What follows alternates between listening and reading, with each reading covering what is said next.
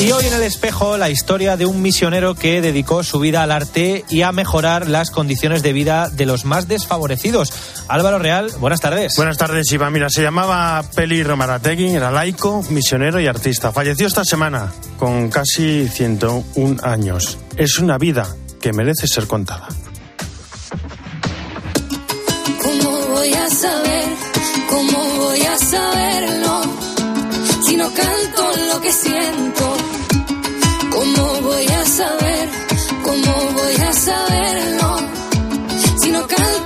Si. Félix Fernández de Romarategui nació hace casi 101 años en una familia muy religiosa. Trabajó en su juventud como ebanista, carpintero y decorador. Creció su amor por el arte y pronto encontró en la iglesia un lugar donde poder ayudar a los demás, ayudarles a mejorar sus condiciones de vida y a reafirmar la dignidad de las personas. Entró en la Juventud de Oración Católica y su rechazo a la dictadura le llevó a la cárcel durante dos años. Allí aprendería euskera. Al salir de la cárcel formó parte de grupos diocesanos y sintió una llamada a hacerse misionero y ayudar a los más pobres de los más pobres. En 1955, y como laico, se fue a Ecuador y allí perteneció a las misiones de la Iglesia. 33 años como misionero.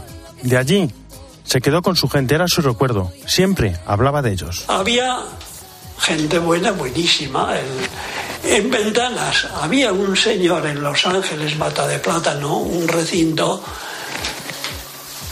bueno, que era, era no tenían hijos, era un matrimonio, estaban sin casar, claro, pero, pero Víctor decía, este hombre va al cielo con zapatos y todo, porque era todo para, para la gente, para pues, don, Milagro, fíjate, don Milagro, con don Milagro, el ejemplo de don Milagro es, pues ya sabéis cómo era, la señora Enriqueta, la señora Enriqueta era una señora, pues, pues eh. En territorio de Misiones, donde Peli comenzó a realizar sus primeras obras importantes, destacó especialmente por embellecer las iglesias que otros misioneros estaban construyendo. Su intención era dotar de belleza a los templos y además poner de manifiesto la dignidad de la población local. A finales de los años 80 volvió de América Latina para vivir en el santuario de los Santos Antonios de Urriola. El obispo de Vitoria, Monseñor Juan Carlos Elizalde, ha calificado a Peli Romarategui como un hombre bueno, misionero contemplativo hasta el final. Recogemos su testigo, una vida callada en el trabajo creativo de plasmar en el arte la fe, la vida misma, explica el obispo, que da las gracias a su familia y a todos los que a su lado han contribuido a que sus, casi 101 años fueran una bendición para todos. Es la historia de una entrega completa, la de ser uno y de la gente, la de ser fiel a lo que representas, la de tantos misioneros que son nuestros verdaderos héroes. Si no canto lo que siento. Jesús, aquí están, ¿cómo estás? Buenas ¿Qué tardes. tal Álvaro? Buenas tardes. Evangelio de mañana. Bueno, estamos en este tercer domingo, domingo de la... De la palabra. De la palabra, efectivamente. Bueno, pues el Evangelio de hoy empezamos un poco, digamos, la actividad ministerial del Señor. Han arrestado a Juan y entonces surge otra vez aquello que escuchamos el día de Navidad en la Misa del Gallo, la profecía de Isaías, que se cumple ahora. El pueblo que caminaba en tinieblas vio una luz grande que les brilló. Entonces el Señor empieza a decir, se ha cumplido el plazo, convertíos y llama a los primeros discípulos. ¿Qué quiere decir? Que el Señor dice, oye, no te quedes ahí dormido, venga, es el momento de empezar. También a los apóstoles les dirá en el huerto, venga, que ya llegue el que, para el Señor, todo urge. Yo recuerdo una frase, una frase del cardenal ya fallecido Fernando Sebastián en una ocasión que dijo, urge volver a reevangelizar Europa y España. Pues es la urgencia de ser testigos para que brille la luz de la paz, de la esperanza y del amor desde Dios. Esos discípulos que dejan todo y le siguen al Señor. Pues nada, a ponerse a ello. A ponerse a ello. Muchísimas gracias. Jesús Luis. Hasta mañana.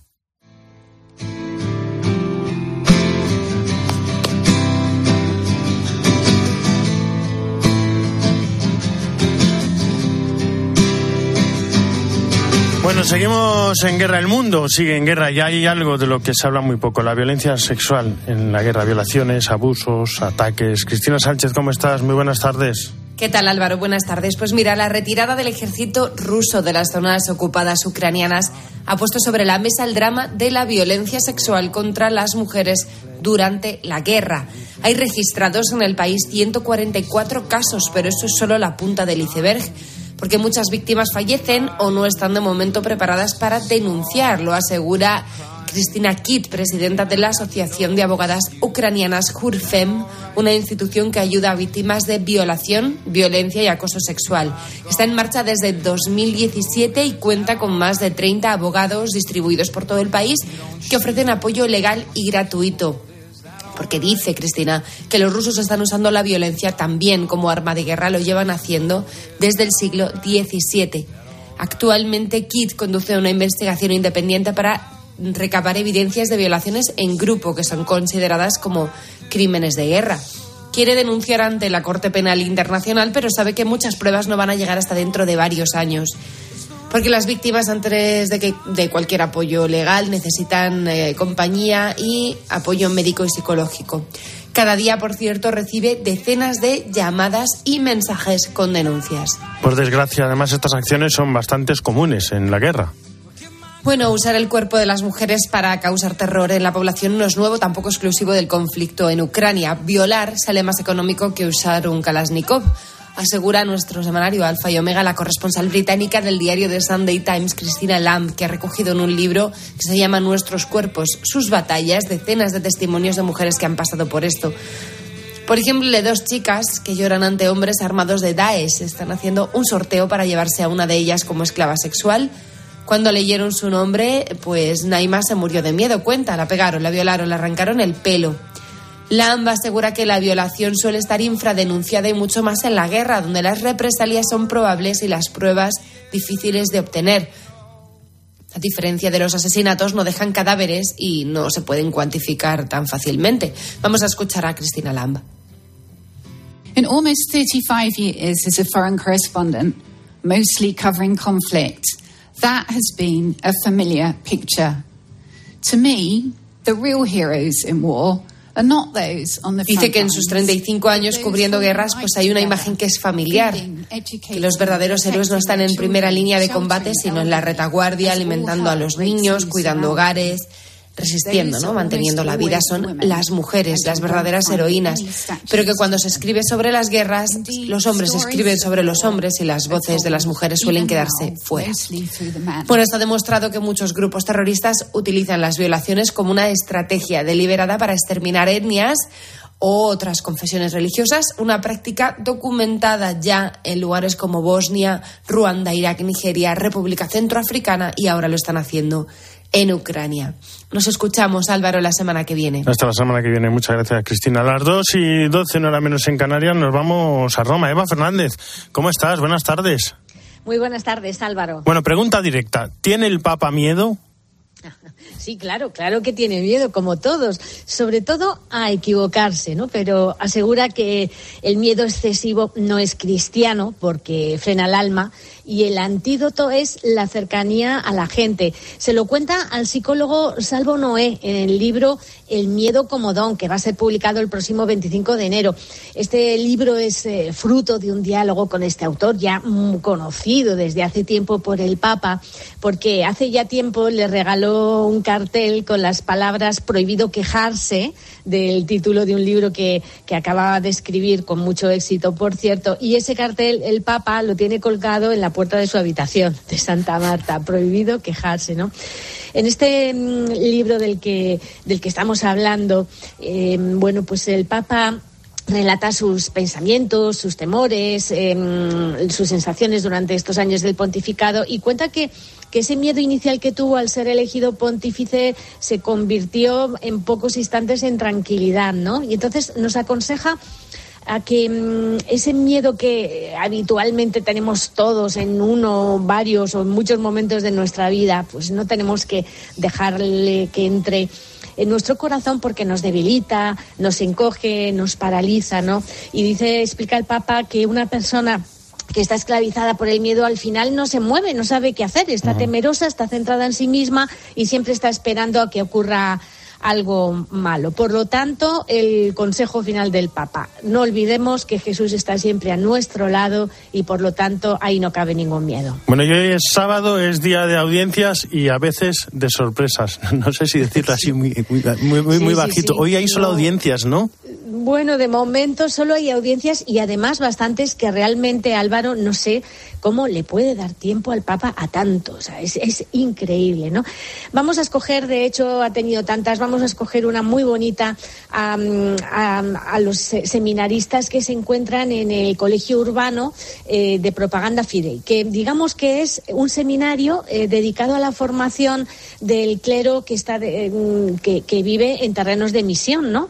Entonces, eh, el Papa les ha dedicado unas palabras preciosas y les ha hablado de autenticidad, em, porque en concreto les ha dicho que, mm, les ha animado a mostrarse como son sin ninguna máscara, ¿no? Y otra otro de sus consejos ha sido que tengan la capacidad de salir de uno mismo, como hizo Abraham, como hizo Moisés, como hicieron los pescadores de Galilea eh, que siguieron al, al, maestro, ¿no? Y por último, el Papa se centra en la apertura al diálogo, ¿no? Les, les dice ese diálogo importantísimo, prioritario, con Dios en la oración. Y luego el diálogo fraterno, que nos abre a los demás, ¿no? Em, y les ha animado a, ponerse en la escuela de esos mártires del diálogo, ¿no?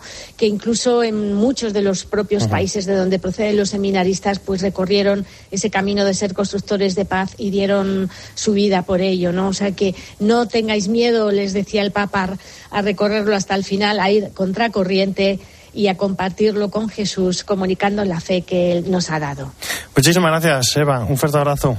Hasta pues mañana. Un fuerte abrazo. Hasta mañana. Rivederci. Álvaro Real. En Mediodía Cope. El espejo. Estar informado.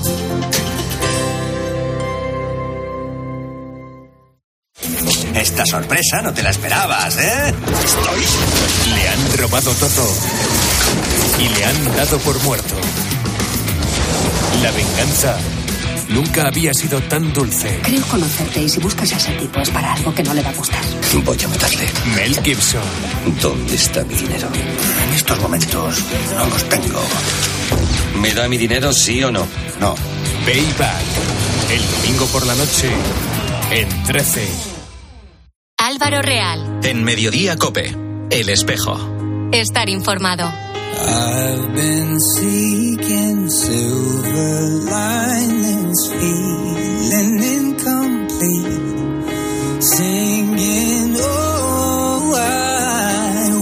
El domingo Papa Francisco invitaba a todos a una futura vigilia ecuménica el 30 de septiembre para confiar a Dios los trabajos del sínodo. Lo hacía recordando la semana de oración por la unidad de los cristianos y poniendo énfasis en los jóvenes, para los que habrá un programa especial durante todo ese fin de semana organizado por la comunidad de TSE. Hoy vamos a hablar de las dos cosas, de jóvenes y de la unidad de los cristianos, y para ello nos vamos a ir hasta la diócesis de Coria Cáceres. Primero hablando de jóvenes, porque allí se está celebrando la tercera semana de la juventud. Levántate y camina con María. María del Castillo Paz es la delegada de juventud de Coria Cáceres. María, ¿cómo estás? Buenas tardes. Muy bien, Álvaro, buenas tardes. Bueno, estamos en plena semana ¿no? de los jóvenes, ya tuviste muchas iniciativas, por ejemplo, una oración de jóvenes solidaria con el grupo Hakuna, ¿cómo fue? Porque cada oración, cada concierto, cada acto de Hakuna se convierte en una experiencia. Efectivamente, una experiencia. De hecho, eh, siempre eh, la oración de Hakuna eh, se suele tener en, en la Ermita de la Paz, que es como el sitio insigne de los jóvenes aquí en, la diócesis, en Cáceres, pero la llevamos a la concatedral pues para darle más empaque, ¿no? Dentro de la Semana de la Juventud nos acompañó también nuestro obispo don Jesús y, sorprendentemente hubo, a pesar de que, los, de que los universitarios están de exámenes esta semana, eh, hubo más jóvenes que, otras veces, que en otras ocasiones. Si nos hubiésemos quedado en la ermita no hubiesen, no hubiesen cogido todos los jóvenes que asistieron Además, era también mm, con un motivo solidario, es decir, había que llevar algo de comida imperecedera para luego donarlo al comedor social que llevan las Hermanas de la Caridad en Cáceres. con lo cual, pues una Sí, eh, no, no, que digo que, que un acto en el que se une entonces la, la oración ¿no? y, el trabajo y, la experiencia y la caridad. Y también sobre, sobre la JMJ de Lisboa, también que tendrá lugar este verano, también habéis estado hablando, ¿no? Lo tenéis relativamente cerca, digo yo que, que, muchos jóvenes irán para allá.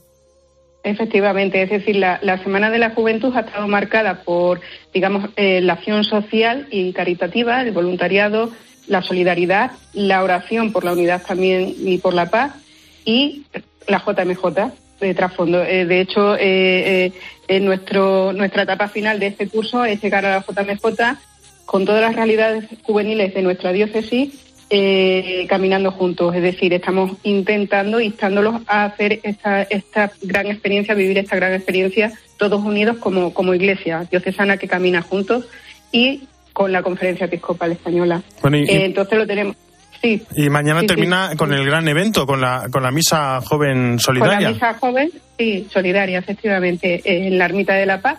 Todos los domingos se celebra la misa joven eh, y mañana pues también tiene está marcada pues mm, dentro de, de la semana de oración de unidad por los cristianos eh, de la clausura de la Semana de la Juventud y con, la JMJ. Así que mañana esa misa también pues, va a ser muy especial para los jóvenes. Pues María del Castillo, eh, muchísimas gracias por estar con nosotros y un fuerte abrazo. Un saludo. Gracias a vosotros. Y como bien comenta, y, como bien comentaba María, el joven, los jóvenes se unieron a la oración al estilo de TSE que organizó la Delegación de Relaciones Interconfesionales. Y María José Sánchez, la delegada. María José, ¿cómo estás? Buenas tardes. Hola, buenas tardes. Cuéntanos cómo fue cómo fue esa esa oración, cómo cómo lo vivisteis. Pues una oración que nos acerca al modo en el que oran tantísimos miles de cristianos jóvenes todos los años en TC. Eh, fue ese estilo que, que, favorece la interiorización y, y, el sentirte cerca del Señor. Y bueno, pues mm, eh, preparada por los seminaristas, preciosa, y la vivimos con mucha intensidad. Bueno, durante toda la semana se van sumando actividades en una semana que, este año tiene como lema Hace el bien, busca la justicia y que creo que ha sido elegido en, Minnesota, en Estados Unidos. ¿Por qué viene de Minnesota el lema de este año? Pues cada año eh, en un lugar del mundo diferente se encarga a un grupo de, cristianos de diferentes confesiones preparar eh, la semana de oración, ¿no? Entonces este año este lema ha sido elegido allí en Minnesota y bueno, lo de hacer el bien busca la justicia, ellos lo basan en el texto de Isaías, el capítulo primero, y es eso, también allí han tenido experiencias muy duras, en el, sobre todo temas de racismo. Eh, por ejemplo, el tema de, George Floyd, si os acordáis, en el año 2020, pues fue una, bueno, eh, una muerte a manos de un de un policía y dio la vuelta al mundo esta noticia, ¿no? Entonces, eh, fue por temas de racismo y ellos tienen este tema muy, muy arraigado y, y es esa lucha por la justicia desde eh, la unidad de todos los sí, cristianos. y mostrar mostrar que todos somos todos somos hijos de Dios, ¿no? Que todos que todos somos hermanos y que es una buena manera también buscar la justicia para, para unir a, a, todos los cristianos y como tanto lo necesitamos. Mañana tiene lugar a las seis la celebración ecuménica, ¿no? Con vuestro obispo, como señor Jesús Pulido y con John Sirbu, que es sacerdote de la Iglesia Ortodoxa Rumana de Almendralejo. ¿Cómo, cómo es la relación en Coria con los cristianos de otras confesiones? Pues eh, es buena. Eh, normalmente, eh, pues con unas confesiones a lo mejor tenemos más relación, con otras menos, pero son como distintos niveles, pero la relación es muy buena. Aquí está viniendo cada 15 días un sacerdote de la Iglesia Ortodoxa Rumana que eh, en estos momentos pues él estaba de viaje y no podía venir. Entonces se lo pedimos al sacerdote, a John Sirbu de Almendralejo, pues para, para estar con, aquí con nuestro obispo y bueno, pues estará mañana con nosotros, así que muy, muy contentos de que podamos eh, tener esta celebración porque, ecuménica también. Porque este trabajo no es de, de una semana, ¿no? Porque esta semana hablamos mucho de la unidad de los cristianos, hablamos mucho de la oración, pero luego durante el resto del año, ¿qué? Hay que seguir trabajando. Vosotros trabajáis a diario con, con ellos. ¿Cómo, cómo, cómo, ¿Cómo es ese trabajo en una relación, eh, en una delegación interconfesional? A muchos niveles diferentes, ¿no? Eh, con algunas de, la, de los cristianos eh, que ya llevamos muchos años de relación, pues tenemos mm, es ya una amistad, eh, es sentirnos hermanos, ¿no? Con algunos. Y en, cada caso, pues a lo mejor hay veces que podemos hacer, como por ejemplo esta semana en conjunto, otras veces no se puede, por distintas formas, mm, a veces pues a lo mejor se ve de distintas formas, ¿no? Como llevamos esta semana o lo que sea. Eh, pero siempre tratando de, mm, encontrar puntos de unión, ¿eh? de una manera o de otra, a diferentes niveles. Eh, por ejemplo, con la Iglesia Evangélica Española hemos tenido hasta hace muy poco tiempo un pastor que se ha ido ahora ya está destinado en Jaca y que bueno, cuando hemos hecho la presentación del, libro que hemos escrito, pues ha estado ahí presente como uno más. Y ayer en, la charla que hicimos con don Israel Flores, que también eh, nos dio una charla online, pues le pedimos a él que, hiciera la presentación, puesto que le sentimos como un hermano, como uno más de la, de la delegación, ¿no? Entonces, pues eso, hay diferentes niveles, pero siempre tratando de, acercarnos, de comprendernos. ¿Y nosotros, y nosotros los católicos, cómo lo vemos? Eh, ¿Somos conscientes de la necesidad de esta unidad? Somos conscientes y creo que cada día más y es algo que desde luego no tiene vuelta atrás, ¿no? Y eh, lo que vemos es que cada vez como que esto va adquiriendo como más peso, ¿no? Que no es solamente el orar esta semana, sino que durante todo el resto del año estemos eh, en esta onda. Nosotros solemos mm, preparar, claro, con estos años de pandemia, pues eh, nos hemos parado un poco, pero eh, queremos volver a retomar pues algunas actividades como ir a diferentes pueblos o distintas parroquias pues para hablar un poco sobre lo que es el ecumenismo no la unidad entre los cristianos y qué cómo está ahora todo. Eh, por ejemplo en la, la decimoprimera asamblea del Consejo Mundial de Iglesias que hubo en Karlsruhe en Alemania en septiembre pues eh, nos explicó ayer el pastor que todo lo que se ha ido avanzando, este ecumenismo del corazón que se, que se hablaba allí, que es tratar de poner eh, por delante pues a, Jesucristo y, el amor y, y la comprensión y tener esperanza porque claro el mundo está tremendamente entre guerras y, y racismo y pues bueno muchísimas desigualdades pues ojalá. Ojalá consigamos, como dice el lema, hacer el bien y buscar la justicia. María José Sánchez, muchísimas gracias por estar con nosotros. Y un fuerte abrazo. Gracias. Sur la place chauffée au soleil, une fille s'est mise à danser. Elle tourne toujours pareil, aux danseuses d'antiquité. Mais sur la ville,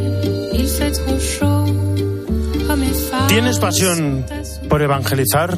María Cuya, ¿cómo estás? Muy buenas tardes. Buenas tardes, Álvaro. ¿Qué tal? Desde hace dos semanas, el Papa reflexiona en su nuevo ciclo de catequesis sobre la pasión por evangelizar, o dicho de otro modo, decía el pontífice, por el celo apostólico. Una dimensión esencial de la Iglesia es ser misionera, salir a irradiar a todos la luz del mensaje evangélico. Cuando ésta se pierde, la comunidad se enferma, se cierra en sí misma y se atrofia. Esta segunda semana, el Papa reflexionaba sobre la persona de Jesús, que es, decía Francisco, el modelo insuperable de todo evangelizador. Jesús anunció el reino de Dios con gestos y palabras, pero sobre todo con su propia vida. Él es el buen pastor que no se conforma con cuidar a las ovejas que están en el rebaño, sino que sin medir los sacrificios va en busca de las que están alejadas y perdidas. Mira, precisamente esta semana el cardenal Osoro titula su carta No pierdas la pasión por evangelizar. Dice el arzobispo de Madrid que estamos viviendo momentos nuevos en la humanidad, un momento de cambios profundos que están afectando a países como el nuestro en los que el cristianismo arraigó de una manera muy honda. Es verdad que fuimos evangelizadores con pasión y que hoy es urgente recuperarla para evangelizar. Por fidelidad a Jesucristo y por convencimiento tenemos necesidad de proponer a quienes nos encontremos en nuestro camino lo que para nosotros ha sido tan fundamental. Hemos de anunciar al propio Jesucristo con obras y palabras. Y también es cierto que en estos momentos percibimos con claridad la llamada que el Señor nos hace a esa nueva evangelización que, como ya decía San Juan Pablo II, ha de ser nueva en en método y en expresión. Ser misioneros nada tiene que ver con hacer proselitismo. La Iglesia, además, debemos recordar, deja de ser iglesias y olvidamos esa dimensión apostólica y evangelizadora. La misión es contagiar la vida y la presencia de Jesucristo entre los hombres, que nos llama a vivir de un modo absolutamente nuevo. Hay que recordar el ardor de los primeros cristianos, que solamente se da en el encuentro con el Señor y uno no puede guardarlo para sí mismo. Hay un deseo de que otros conozcan lo que acontece en nuestras vidas cuando nos encontramos con Él. Queremos irradiar esa luz y esa fuerza. Así es como surge una iglesia en salida, una iglesia que contagia, porque hoy como ayer el Señor vuelve a decirnos, sígueme. Hasta el próximo día.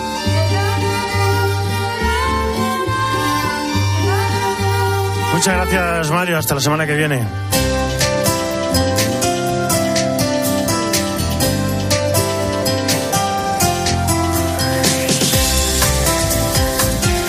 En la producción Jesús Saquistán, en control técnico Cinta Molina y en control central José María Arihuela. Ya saben que el espejo no termina, sino que gira Y ahora nuestro reflejo se abre hacia la información nacional e internacional con mediodía, en mediodía COPE con Iván Alonso.